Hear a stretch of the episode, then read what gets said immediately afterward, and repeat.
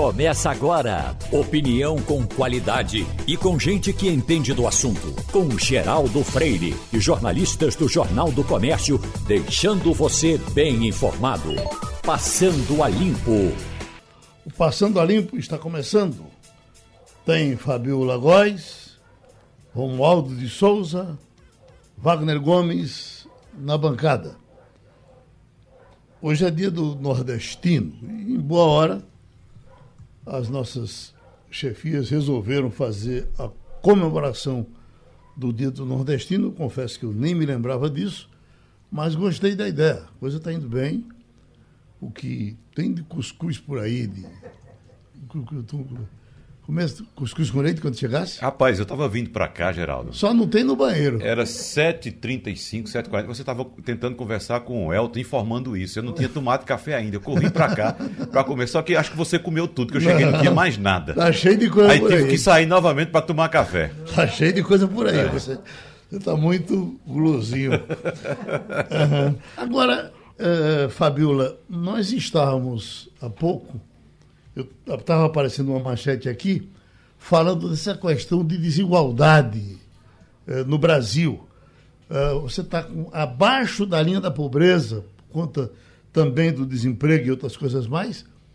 Nós temos 28 milhões de, de brasileiros. E aí, quando você vai localizar isso, é, claro que você tem porções pobres na região sul e sudeste, mas a, a, a, a massa da pobreza está nordeste e norte.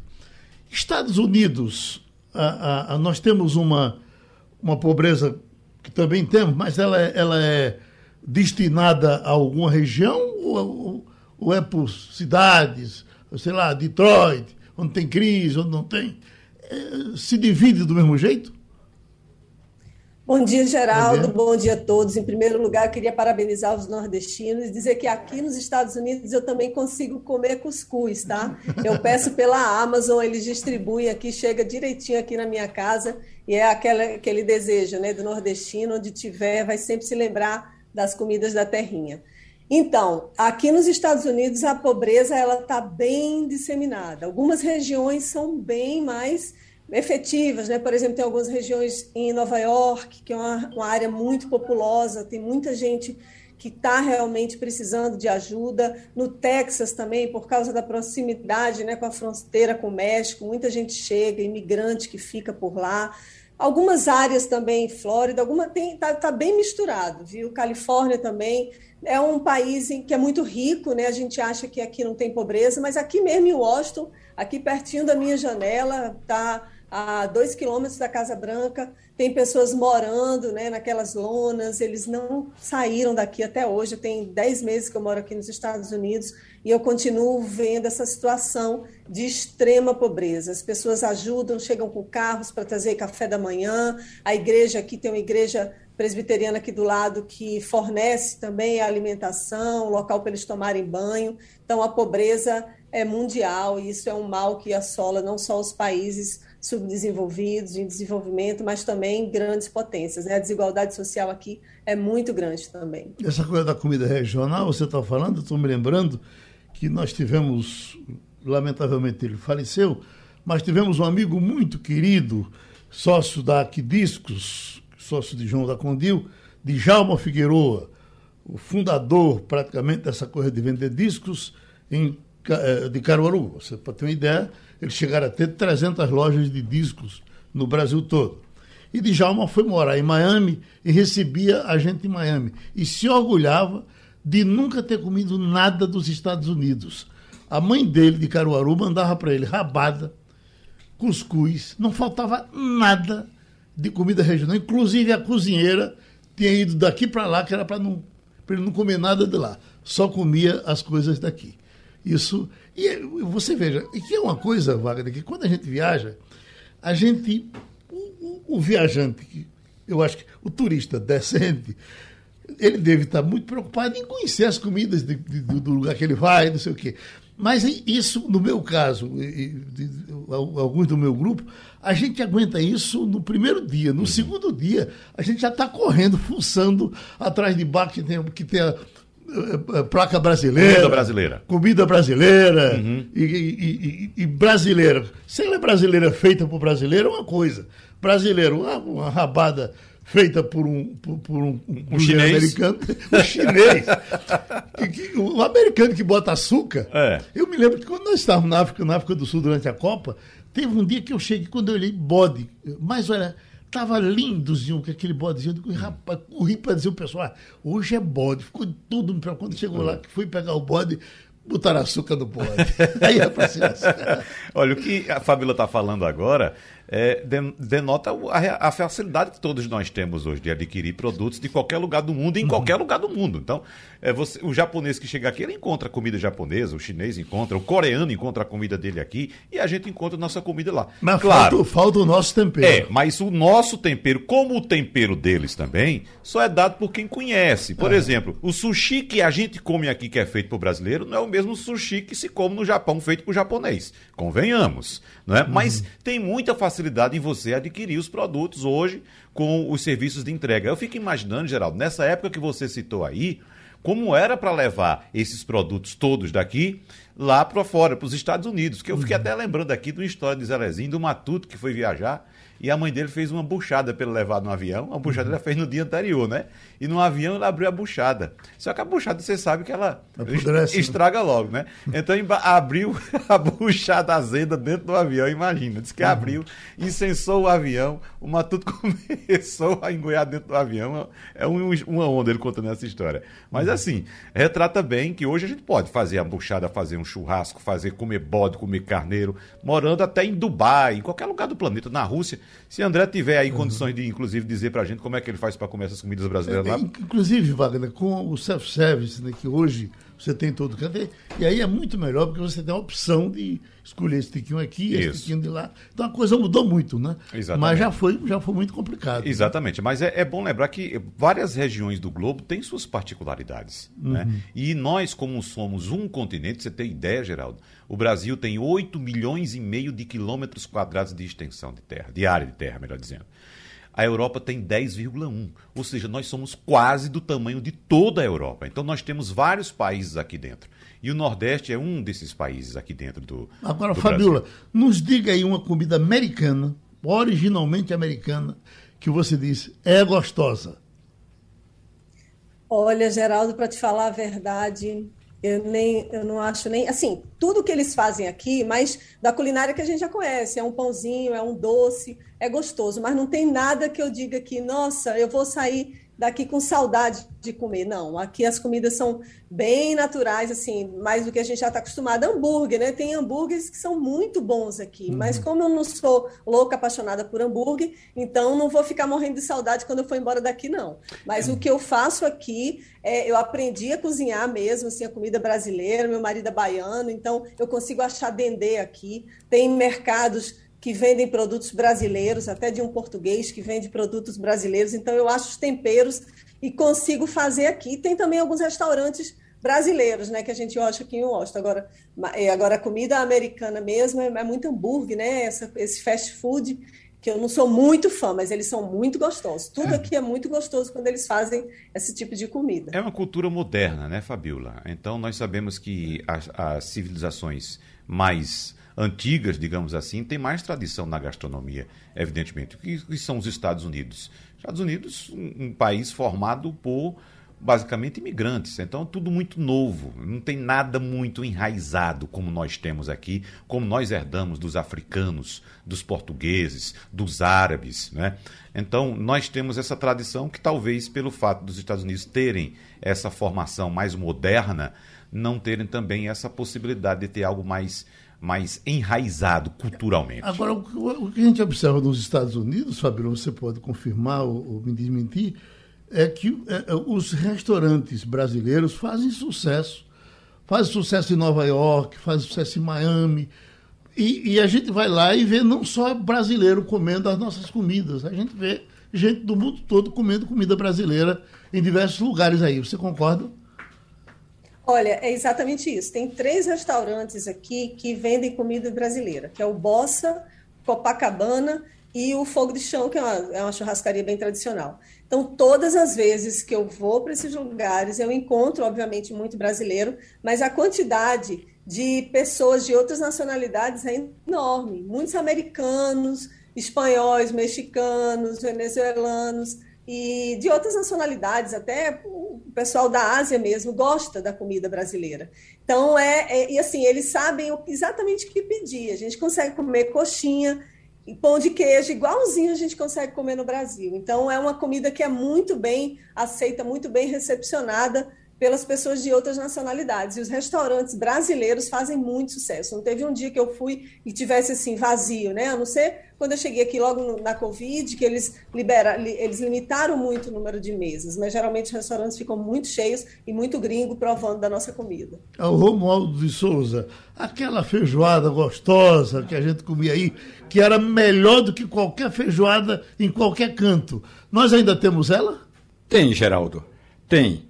Por sorte que, com o passar do tempo, eu já não tenho mais a mesma disposição para comer fe feijoada. Uhum. Mas ali, eh, no setor hoteleiro sul, em Brasília, tem um hotel, Fabiola, que fica ali perto do Calton Hotel. Agora não lembro exatamente o nome do hotel, mas é, a feijoada é nas quartas, principalmente nas quartas-feiras, é concorridíssima eu posso dizer assim que é o lugar, é o hotel onde mais tem gente buscando feijoada. Agora é uma feijoada com todos os ingredientes que você tem que você tem notícia. Realmente é uma a, o, hotel, o, nome do hotel é Continental. Portanto, é, é, realmente é, de, é, uma dele, que eu, é dele que eu estou falando, Romualdo. Eu já estive com você lá, acho que por mais de uma vez, né? Exatamente. Tivemos três vezes. Na primeira, eu estava tentando lhe convencer de que eu seria um bom repórter para o Sistema Jornal do Comércio. A segunda, você estava tentando me convencer que eu deveria voltar a beber pelo menos uma, uma dose de cachaça por dia. E na terceira, eu estava no Sistema Jornal do Comércio sem tomar cachaça ainda hoje. Hum. Pronto, sexta-feira, dia de feira, dia de fruta. O economista Paulo Tasso vai conversar com a gente. Ele é diretor técnico operacional do SEASA. Doutor Paulo, eh, eh, mangaba é uma fruta comum aí no SEASA? É, bom dia, Geraldo. Bom dia a todos os ouvintes. É uma fruta realmente não tão comum, tem um período muito curto de produção dela, mas é um bastante consumida até em função de pouco de fruta, né? Que hum. faz muito, né? Estamos na safra de mangaba agora? Não, estamos na safra de mangaba não. Agora não. Eu estou lhe perguntando isso porque estou lendo aqui um, um, uma informação que vem, da, vem do, de uma pesquisa nacional dizendo que a Paraíba é, é, é, o estado maior produtor de mangaba do Brasil. Eles, é, é, Paraíba, aqui também muito bem na produção de castanha e o destaque que eles fazem para o umbu. Eu pensava que o umbu não era nem, nem notado.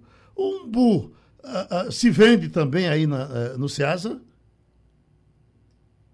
Também nessa escala de, de, um, de um ciclo de produtivo muito pequeno. Uhum. Só para ter uma ideia, a safra do umbu só dura dois meses, entendeu? Sei. Quer dizer, é uma coisa muito rápida, mas também se vende muito, principalmente com essa questão do advento de pouco de fruta também, né? Que é muito usado para isso aí. Sei. Romualdo, eu vi um, um dia desses uma reportagem de uma cidade, parece que não sei se de mineiro, um, município mineiro ou paulista, de jabuticaba. Fiquei impressionado com a produção de jabuticaba, que se produz, parece que faz óleo com, com, a, com a jabuticaba, mas aqueles pés enormes de jabuticaba, com jabuticaba de, de canto a canto, um negócio sensacional. Bom, mas vamos então para outras frutas. Qual a fruta que lhe interessa saber, Fabiola, do Ceasa, o nosso uh, uh, Paulo de Tasso pode falar para você. Bom dia, doutor Paulo. Me interessa muito o cajá. E eu também queria saber por que, que fica tão caro a gente comprar fruta fora de época. Essa moça bebe, viu? Ela quer cajá, viu, doutor? O cajá é uma fruta bastante, bastante saborosa, bastante consumida aqui também. E aí que está, nós estamos, inclusive, entrando no período de safra dela agora, tá? É, a partir de outubro entra a safra do cajá. A hum. questão de as frutas terem sua elevação de preço no período de entre, entre safra é porque justamente diminuiu a oferta, diminuindo a oferta o, e a demanda permanecendo estável ou, crescente, o preço tende a aumentar, entendeu? Uhum. Por isso que a gente recomenda sempre adquirir produtos no período de safra, porque aí você vai ter um produto de melhor qualidade, bem como com preço mais acessível. Agora, será que esse umbu que eu vejo aqui da relação da Paraíba não é o umbu cajá, doutor Paulo? Porque, na verdade, um umbu bruto desse do, da, da, mata é mais difícil, mas o umbu cajá você tem o ano todo em todo canto, né? Aproveitando, Geraldo, sua uhum. pergunta ao diretor da, da SEASA, eu queria saber qual região mais do Brasil consome umbu. Porque na minha cabeça só restaram duas pessoas para comer umbu na, nessa vida. Eu e Geraldo Freire, porque a gente toma cachaça. Não, porque... não eu, eu fui, no, eu fui no, nesse mercado de São Paulo. No Mercadão? Aquele Mercadão. Fiquei impressionado com a uhum. qualidade do umbu, desse umbu bruto do é, sertão. Mas o mercado de São Paulo ele vende fruta do mundo inteiro. Uhum. Frutas exóticas, inclusive, ele vende lá. Né? Mas assim, região do país que consome umbu, que tem tradição de umbu, como nós temos aqui. Uhum. É, a gente pode, pode destacar a questão do, do Rio Grande do Norte, Ceará, a Paraíba também tem bastante umbu. São Paulo, naquela região, aplica também. Tem já algumas pessoas que levaram e produziram umbu até porque o, o consumo está tá bastante latente, né? E, por sua vez, o mercado se direciona para não estar tá tendo consumo, né? Uhum. Mas, ainda aqui, Pernambuco ainda não é tão produzido em escala de, de, de produção grande, aqui se pode exportar, mas já está tomando um vulto bastante grande. O mu, mangaba, cajá, cajá-umbu, quer dizer, são frutas que até então tinham um, um ciclo de, de vida muito curto em termos de safra, mas que já está tomando na mesa do consumidor brasileiro. Ô, doutor Paulo, o que é está havendo com o tomate? Eu estou vendo uma, uma diversificação de preço enorme na, na rua. Eu encontrei tomate por R$ reais num lugar e por R$ reais no outro. Eu digo, que diabo é isso? É, só para você ter uma ideia, Geraldo e ouvintes, o tomate realmente ele teve um aumento. Ele, ele, o tomate é, ele vai muito do céu ao inferno, né? Tanto pode lhe remunerar bastante, como você pode ter muitos prejuízos. Por exemplo, semana passada, o tomate estava custando o quilo a 70 centavos. Hoje, deu uma subida de 13,21 para 13,20 reais o quilo. Quer dizer, é uma, uma variação de uma semana para outra, vai muito da questão da, do, do, do consumo, da exportação para outros centros que estão com dificuldade de, de produção, mas é um produto que realmente tem que cuidar. Logicamente que temos que ter muito cuidado com a questão especulativa, né? Muitas vezes eu observo que eu vejo aqui na Ceasa um produto a um real, um cinquenta, quando eu vejo um outro centro de, de venda está custando três, quatro, cinco vezes mais. Quer dizer, uhum. Eu sei que tem agregação de custos direto e indireto, mas não tanto, né? Tem que ter uhum. muito cuidado com a questão especulativa. Agora, como é que vai macaxeira, inhame, esses, Olha, essas as raízes? Hortaliças, as hortaliças, de forma geral, são bastante atrativas para o consumidor. Uhum. Principalmente nesse período do segundo semestre, onde o, a coincidência do verão de certo é muito grande. Mas está muito bom. Você veja, a macaxeira está tá custando um quilo a 1,80.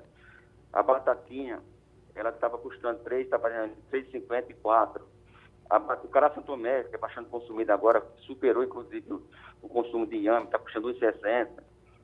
Quer dizer, de forma geral, tanto as frutas como as hortaliças são bastante interessantes para o consumidor adquirir. Uhum. Logicamente que esse cenário é totalmente oposto nas cereais estivas e oleaginosas, né? Aí os cereais estivas realmente estão bastante altos os preços. Hum. Romualdo? Também. Romualdo? Opa, Paulo de Tarso, bom dia para o senhor. Olha, a última vez que eu fui em Pernambuco, eu trouxe foi uma muda de siriguela, porque eu gosto muito de siriguela e aqui no Ceasa é difícil de encontrar, de encontrar siriguela. Então agora eu não tenho mais problema porque a siriguela já está dando por aqui. Mas sabe uma, uma curiosidade que eu gostaria que o senhor tirasse para mim? Quanto é que está uma mão de milho, de milho verde, agora no Ceasa? O senhor tem ideia? Olha, a mão de milho verde aqui na Ceasa, ela está variando entre 25 a 30 reais. Né? Logicamente que é um milho de irrigação, né? É um milho de irrigação, mas aí, e não só porque nesse período, ainda está nesse período, ainda de 25 a 30, até porque o consumo nessa época caiu em relação ao, ao normal, né? Mas ainda, na Ceasa mesmo aqui em Pernambuco, você encontra milho o ano todinho. Todos os dias tem milho verde aqui na Seasa. Então hoje, a mão de milho, ela está variando. 50 conto. A 30, entendeu? Você está comprando por 50. Ele está comprando por 50. Aqui eu estou pagando 50 conto na mão de milho, viu? Uhum. Pronto, aqui está custando entre 25 e 30 reais. Opa, Romualdo, você pode pegar aqui para vender aí. É verdade. Vai ganhar dinheiro. Até, bota, até porque bota num caminhão, no dia seguinte está por aqui. É verdade. Com certeza. Arruma, arruma um subsídio aí para o diesel que dá para você ganhar dinheiro aí. Viu? Vamos comprar, é Wagner. Bora. É, Paulo de Tasso, é, tem uma fruta que há muito tempo eu procuro e pelo menos por onde eu ando, desapareceu. Nunca mais encontrei uma fruta que fez parte muito da minha infância. Eu não sei o que é está acontecendo. Se é impressão minha, eu só estou andando pelos lugares errados. Mas cadê a pitomba? Olha, a pitomba é uma produção muito doméstica ainda, muito doméstica, não escala de, de, de venda. Não obstante que ela também tem um período de safra grande, onde vem para aqui passear também, né? A gente pode dizer que a pitomba, por exemplo, ela está no período de. Ela tem três safras por ano. Ela tem fevereiro e março e tem também o setembro, né? Entendeu? Uhum. Então, o produto realmente ele se encontra nessa faixa, entendeu? Agora é um, é um, produto é um produto muito assim muito pontual, muito doméstico ainda, mas uhum. vende aqui na cidade também esse produto também, entendeu? É. A pitoma, e ainda é bastante consumida ainda. É. A pitoma é também uma fruta romântica, não é? É. Porque você. A, a, a pitoma para dar um cacho de pitoma namorada, né? Ah, é uma coisa maravilhosa. Tem, muito. Até na música, até na música é, tem. Até na música se tem, se tem pitoma, chora a menina para chupar pitoma. A pitoma agora, é. uhum. ela vai agora em dezembro, ela, em novembro, dezembro, ela vai começar a chegar mais. Certo. A festa da pitoma, né? Entendeu? Uhum. Então, a gente agradece ao nosso Paulo de Tasso a contribuição que o Ceasa nos dá. Oi. Deixa eu dar só mais uma contribuição aqui, já que a gente começou falando a respeito do umbu, como você que é mais evoluído chama. Eu sou mais do sertão, chamo imbu. Não, eu estou chamando por aqui. É, eu chamei umbu também para fazer frente a você. Eu já ouvi, segundo o nosso, o nosso eh, filólogo Daniel Bueno, as duas formas as já duas estão aceitas. São né? corretas as duas é. formas, é. uhum. umbu ou imbu. Mas eu aprendi nas minhas origens como imbu, imbu. Né? do imbuzeiro. É né? Imbu do imbuzeiro. Então as duas formas são aceitas, Geraldo. Agora, por que esse, esse fruto é tão comum no Nordeste? Porque a árvore, o umbuzeiro, ela é muito bem adaptada à nossa região. Você tem ideia? A, a, a, raiz do imbuzeiro pode armazenar até. São 100 ou são mil litros de água? Deixa eu conferir. São mil, são mil litros de água.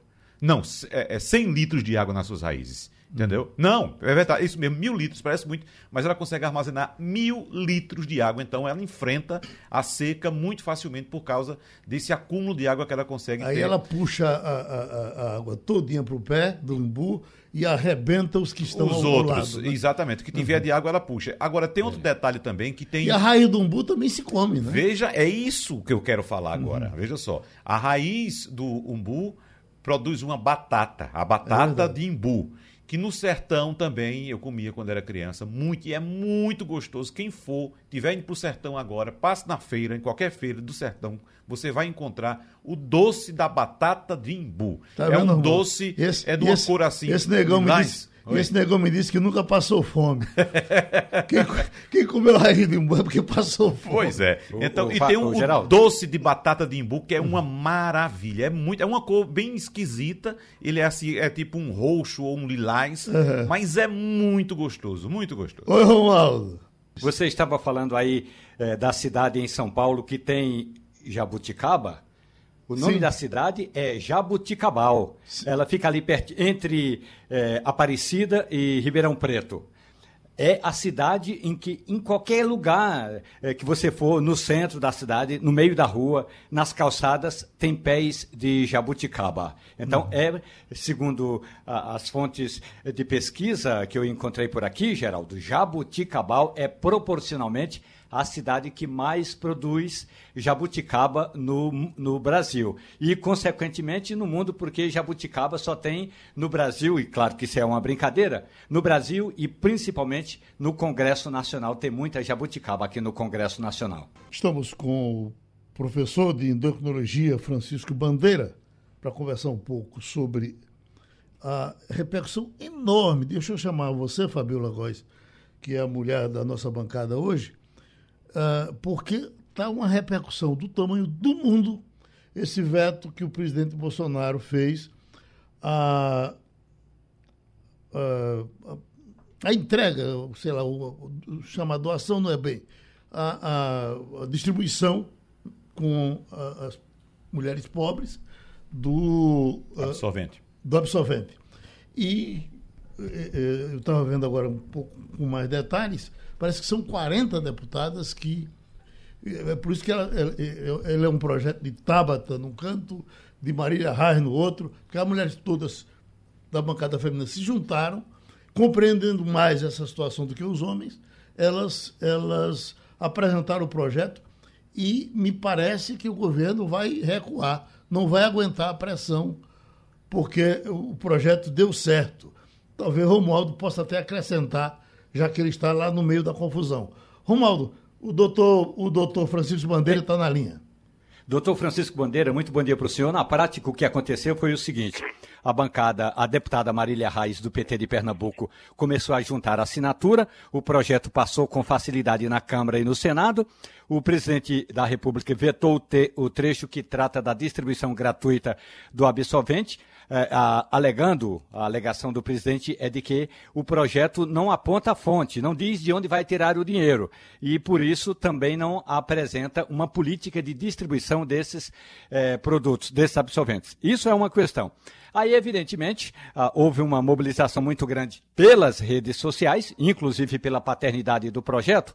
E aí o que ocorre? O presidente do Senado, Rodrigo Pacheco, que também é presidente do Congresso, disse que esse veto do presidente vai, eh, ao chegar no Congresso, ele vai pautar imediatamente, o que significa na prática que se essa é, mobilização continuar, o veto vai ser derrubado e o Estado brasileiro vai ter mesmo de distribuir absorvente para as mulheres com necessidades financeiras.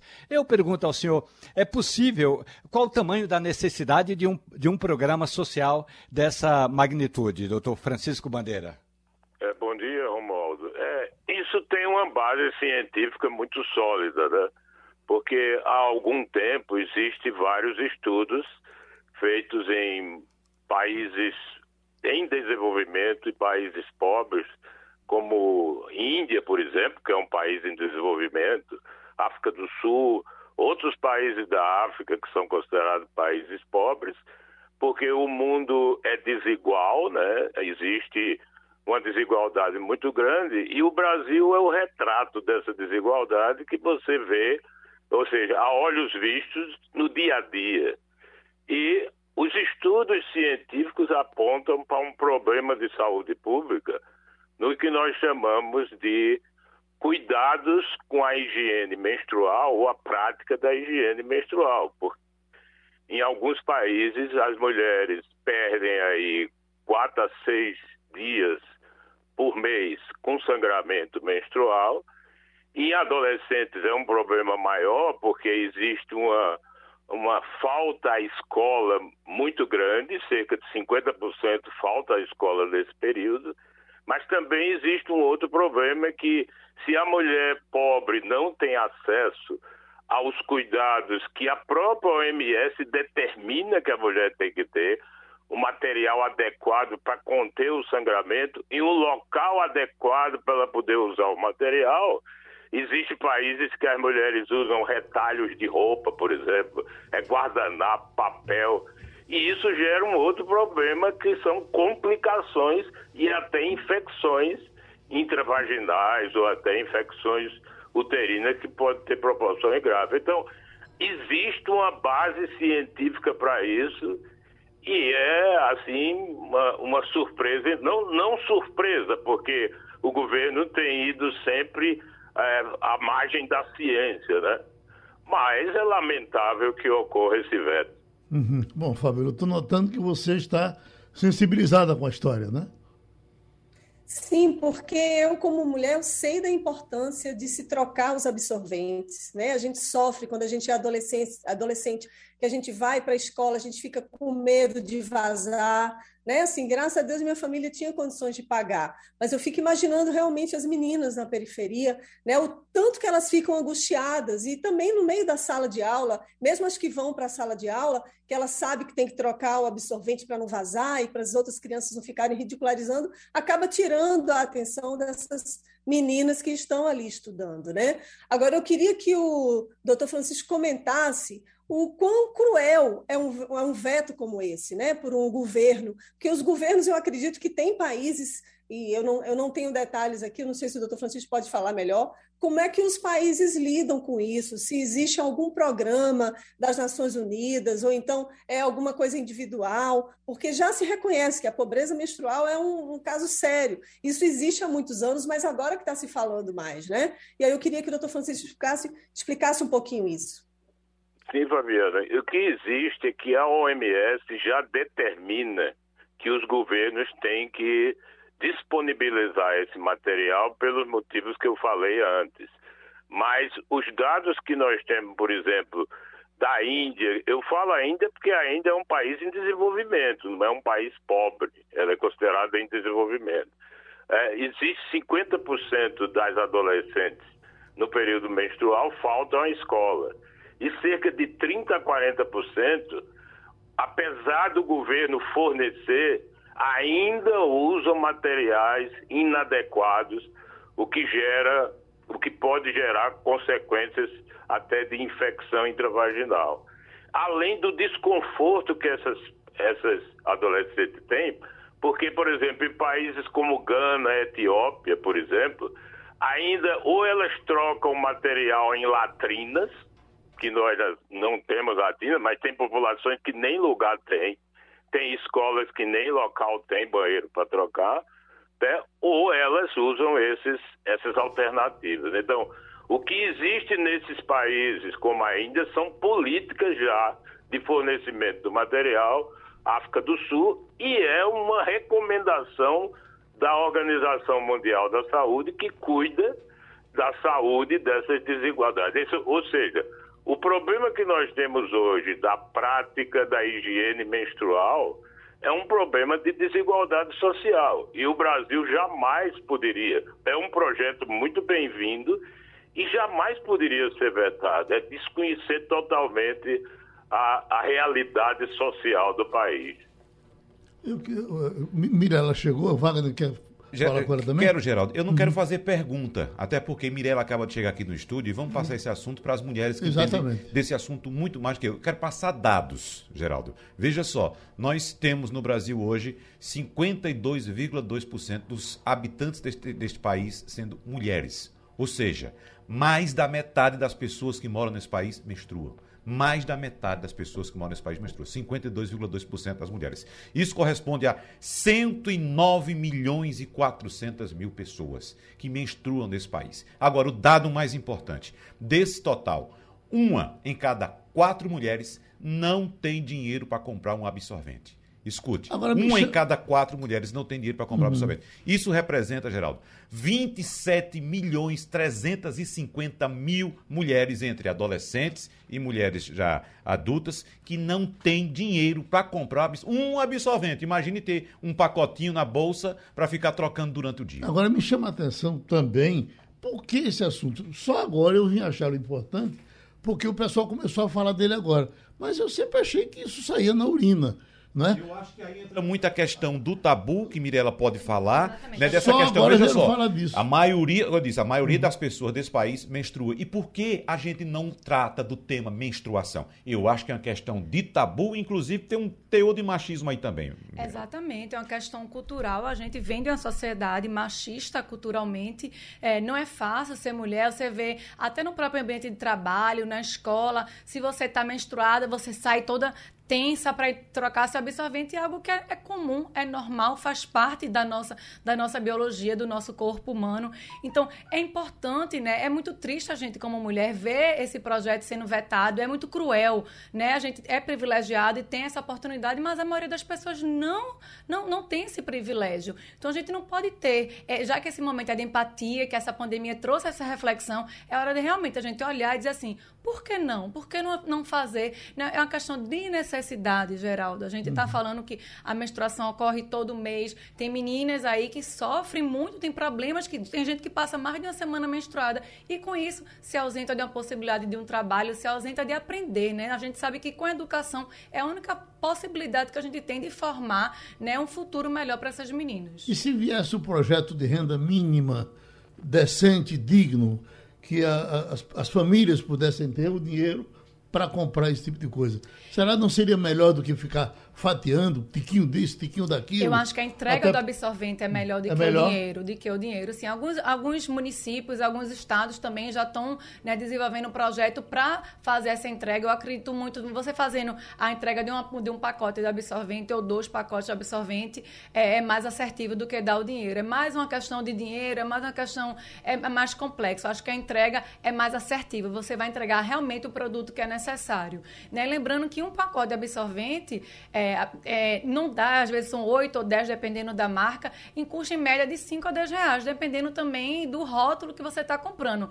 Como tudo na vida, tem os rótulos mais baratos e os rótulos mais caros. Então, 10, 20 reais no mês faz a diferença, né? Tem casas, tem meninas que tem às vezes 3, 4, 5 mulheres. Então, realmente é um valor muito alto diante para a gente ver gente que vive com a renda mínima de um auxílio Bolsa Família, por exemplo. Uhum. Então, fecha a nossa conversa, eh, doutor Francisco Bandeira.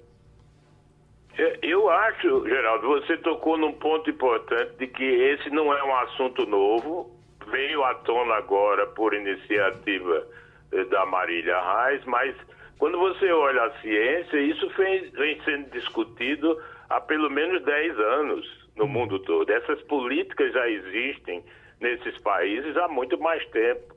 Então, Felizmente chegou, mas não é assunto novo de forma nenhuma. Então a gente agradece ao doutor Francisco Bandeira. A nossa Fabiola Góes está com uma agenda de assuntos americanos também para falar e nós estamos puxando ela para os nossos assuntos. Diga alguma coisa dos Estados Unidos, Fabiola, por gentileza. Olha, o que a gente pode dizer aqui dos Estados Unidos é que o Trump continua no noticiário e dessa vez ele está tentando influenciar testemunhas, evitar que essas testemunhas falem a verdade no comitê que foi criado pelo Senado americano para investigar as responsabilidades dele e de outros líderes no 6 de janeiro, na insurreição do 6 de janeiro, na invasão do Capitólio. Então, ele tem procurado pessoas que estão na lista né, dos investigados, dos investigadores, para evitar que passem algum detalhe, alguma informação contra ele.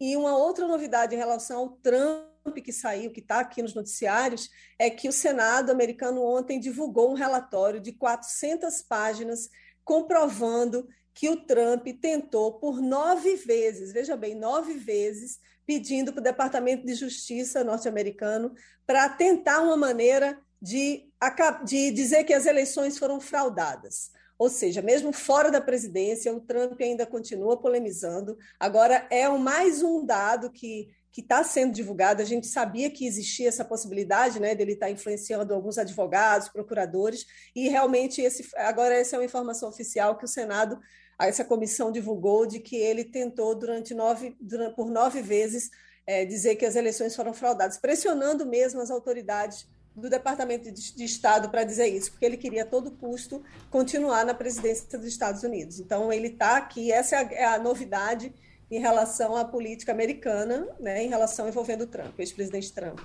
Uhum. Agora, você sabe que uh, eu lhe pergunto com relação a, ao Afeganistão, saiu da agenda aí, porque por, pelo resto do mundo está se falando muito pouco agora. Isso, saiu um pouco da agenda aqui dos Estados Unidos. Obviamente, eles estão de olho no que está acontecendo por lá. Agora, o foco está sendo a política interna aqui, viu, Geraldo? Uhum. Porque eles estão no limite de refinanciamento de gastos, o limite de teto da dívida. E ontem o Senado americano aprovou né, os republicanos toparam é, ampliar a, o limite de endividamento dos Estados Unidos, né, que eles têm uma dívida de 28 trilhões e aí agora eles podem endividar, se endividar mais 480 bilhões mas isso até o dia 3 de dezembro, que é a mesma data em que acaba a permissão de refinanciamento das dívidas que eles têm aqui. Esse, essa decisão de ontem ainda tem que ser confirmada pela Câmara, né, vai ser na terça-feira a votação, e depois disso o presidente Biden assina a lei é, permitindo né, o endividamento. Então, eles estão muito focados aos temas de política interna mesmo. O Biden tá, tá, ficou muito desgastado essa semana com várias negociações né, de vários projetos, aqueles projetos de infraestrutura trilionário que ele precisa aprovar. Então, ele está no momento de grandes negociações aqui com os líderes, não só republicanos, mas os líderes democratas. Então, a agenda com o Afeganistão ficou meio de lado. Eles também têm se voltado muito para a China. Né? Então, as relações com a China agora estão no radar norte-americano e a história da, da nova da, da, assim, da, o que, que o, o, os Estados Unidos vão se devotar agora, né? já que não tem guerra no Afeganistão, não tem no Iraque, então a China agora fica no radar deles. O prêmio Nobel, que eh, repercutiu tanto durante essa semana, a gente já está fechando a semana. Romualdo, você que se ligou tanto nesse tema, qual que você achou mais adequado uh, uh, dos que foram entregues até agora?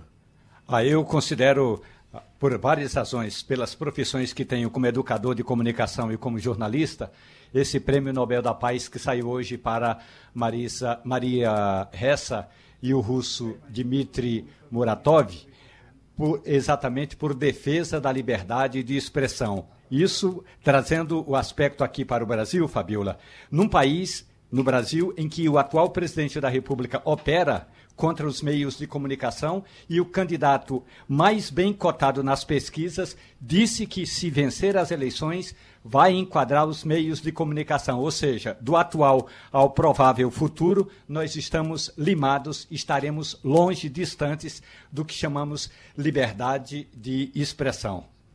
Wagner, vamos Exatamente. Conversar. Esse momento é extremo. Eu queria só complementar aqui o pois Romualdo. Uhum. Esse momento é extremamente importante não só para o Brasil, mas também para o mundo inteiro, né? Porque está se reconhecendo de verdade a importância dos meios de comunicação tradicionais como difusores de informação correta e de combate à informação negativa, uhum. né? Porque a gente aqui nos Estados Unidos viu que o Trump tentou influenciar as eleições, né? A, o negacionismo mesmo em relação à vacina. Então, tudo isso impactado pelas fake news que foram disseminadas. Então, esse prêmio Nobel é extremamente importante nesse momento. Oi, Wagner. Geraldo, uma notícia chegando agora, exatamente agora, e não é notícia boa, viu? A inflação oficial do país, medida pelo IPCA, acelerou para 1,16% em setembro e é a maior taxa para o mês desde 1994. Lembra desse ano, 1994? O que é que uhum. representa para a economia esse ano? Lançamento do Plano Real. A maior taxa para o mês desde o, o lançamento do Plano Real lá em 1994, quando o índice foi de 1,53%. Essa informação acaba de ser divulgada pelo IBGE, pelo IBGE e o resultado veio um pouco abaixo das expectativas do mercado. Os analistas consultados pela agência Bloomberg projetaram variação de 1,25%. Em agosto, lembrando, o IPCA já havia subido 0,87%. Então, a inflação não só chegou, Geraldo, aos dois dígitos, a casa dos dois dígitos, como já vai passando. 10,25% nos últimos 12 meses, estamos no fim de semana, no momento em que as pessoas saem para fazer as compras e está todo mundo. E agora a inflação não pega somente o pobre, não, como no começo. Agora, até as classes ricas já estão começando a sentir no bolso o peso dos produtos. Eu até citei semana passada aqui no, no Debate Cidade, Geraldo, um produto que eu comprava, uh, Mirella, às vezes, quando estava com preguiça de cozinhar em casa fim de semana, e comprava aqueles produtos semi-prontos no mercado. E eu lembrei que eu comprava sempre uma costelinha de porco aquela costela que Geraldo não gosta, que vem adocicada, vem com molho barbecue. Hum. Eu adoro. É? Pois é. Aí eu fui comprar no supermercado, eu sempre comprava antes da pandemia, uh, na faixa dos 32, 34, 35 reais. Eu entrei no mercado e encontrei a mesma costelinha, R$ 79,90. Não, é, é algo... Veja só, é uma é, coisa é, é, surreal. É, você falou bem, porque quando a gente fala inflação, talvez não chega no nosso, no nosso dia a dia, talvez chega na, como somos privilegiados, chega na classe mais baixa, mas é de um tempo para cá a gente começa a fazer escolhas, né, Wagner? Nós, é no dia a dia, a gente já fica assim, como é que a gente pode fazer uma carona solidária, a gasolina está muito cara, o que é que a gente pode fazer para diminuir a quantidade de carne, trocar o boi pelo porco? Isso que era talvez é, sentido mais nas classes menos favorecidas, já chegou à nossa classe. A gente tem que fazer escolhas porque realmente não dá. E a gente volta todo aquele temor né, de quando eu e você, a, a pessoa mais nova não vivenciou isso, mas naquele temor da inflação, né? Que a gente ia para um supermercado, no outro dia já tinha aquele barulhinho, que era um barulhinho que ficou muito na minha cabeça. Não sei se você lembra aquele etiquetando, né? Volta de novo, você vê toda semana que você faz suas, suas compras sempre tem um valor a mais. Então, é. realmente fica aquele sentimento da gente que estava um pouco esquecido, mas que volta e volta bem assustador. Ainda na questão, Mirella e Fabiola e, e, e Romualdo também, da questão do absorvente, do, uh, do projeto que foi vetado ontem pelo presidente Jair Bolsonaro, eu estou lembrando aqui, Geraldo, até porque a gente está sendo provocado por várias pessoas que defendem o presidente, dizendo: gente, o presidente vetou por uma questão técnica, o projeto não indica a fonte de recursos. Romualdo pode tratar melhor dessa questão técnica, já que ele está em Brasília, e também pode trazer atualizações a respeito do que é que o Congresso pode fazer em relação a isso. Mas eu estou lembrando, Geraldo, de uma frase que a gente já utilizou algumas vezes aqui. É, quando alguém está com má vontade de fazer alguma coisa. Eu não sei se foi o caso, se ele chegaria a esse nível de ter esse, esse ponto de luminosidade intelectual, que eu acredito que não tenha, mas tem uma frase que diz o seguinte: aos amigos tudo, aos inimigos os rigores da lei. Foi isso que ele utilizou. Se por acaso. Isso que essa frase era de Agamenon Magalhães. Exatamente. E aos amigos tudo, aos inimigos os rigores da lei. Será que se esse projeto fosse apresentado por uma deputada da base aliada, ele seria vetado dessa forma? Ou até poderia ter sido vetado, mas ter tido apresentado uma... Uma, uma contraproposta, ou então proposta do um, próprio governo decreto. Avisado, olha, vamos fazer assim, porque assim dá para passar, dessa forma como está não é possível, não é isso? isso. Então, eu acho que ele utilizou essa, essa máxima, né? De Agamenon Magalhães, né, Geraldo? Assim. Aos amigos tudo, aos inimigos os rigores da lei. Exatamente. É assim que ele trata Romualdo de Souza. A questão toda é a seguinte: o, o presidente do Congresso Nacional tem agora em mãos a possibilidade de restituir o prestígio desse projeto. E quando eu digo prestígio, é a importância de haver sido feito esse debate. Porque mesmo no passado, o Brasil já teve é, a questão da, da, da da, da, mulher comandando o país, no, no, comando da presidente Dilma Rousseff, esse projeto não foi apresentado. Mas, já que agora foi apresentado, o presidente do Congresso disse: então agora é hora do Congresso assumir essa responsabilidade. Então, veta. Eh, o presidente da República veta o projeto, mas o Congresso pode se organizar para derrubar o veto. Agora, é bem, é bom, importante que se diga. Uma, uma é, do ponto de vista técnico, é, faltou, na hora da, da, elaboração do projeto, faltou dizer de onde e quanto seria, fazer uma previsão de quanto seria é, esse projeto, qual o custo operacional do projeto e também é, criar, talvez fosse importante, criar um programa e aí o programa viria com uma rubrica dentro do orçamento da União dizendo: ó, o programa de distribuição de absolvente vai custar 5 milhões de reais por ano, alguma coisa assim nesse sentido, porque isso é, é também tecnicamente é importante. Mas, uh, Mirela Martins, tem festa no fim de semana? É, esse final de semana de feriadão, né, as praias muito cheias, mas as festas mesmo, os shows vão começar a partir do dia 15 de outubro, Geraldo. Teve esse start, esse, esse momento de virada com o show de Alceu Valença no Classic Hall. Eu fui para a reabertura, foi o show anunciação, né? Vale ressaltar que teve muito protocolo, eu tive que mostrar no meu Connect SUS, a minha carteirinha, o comprovante. Você gera no próprio sistema do aplicativo, tem um, você tem a possibilidade de gerar um um QR Code. Então, ele bipa lá e você entra. E tinha, você ficava sentadinho na sua mesa, cada um tinha quatro lugares por mesa. É, algumas pessoas, claro, se levantaram, eles pediam para baixar. Você não podia se levantar fora do seu quadradinho.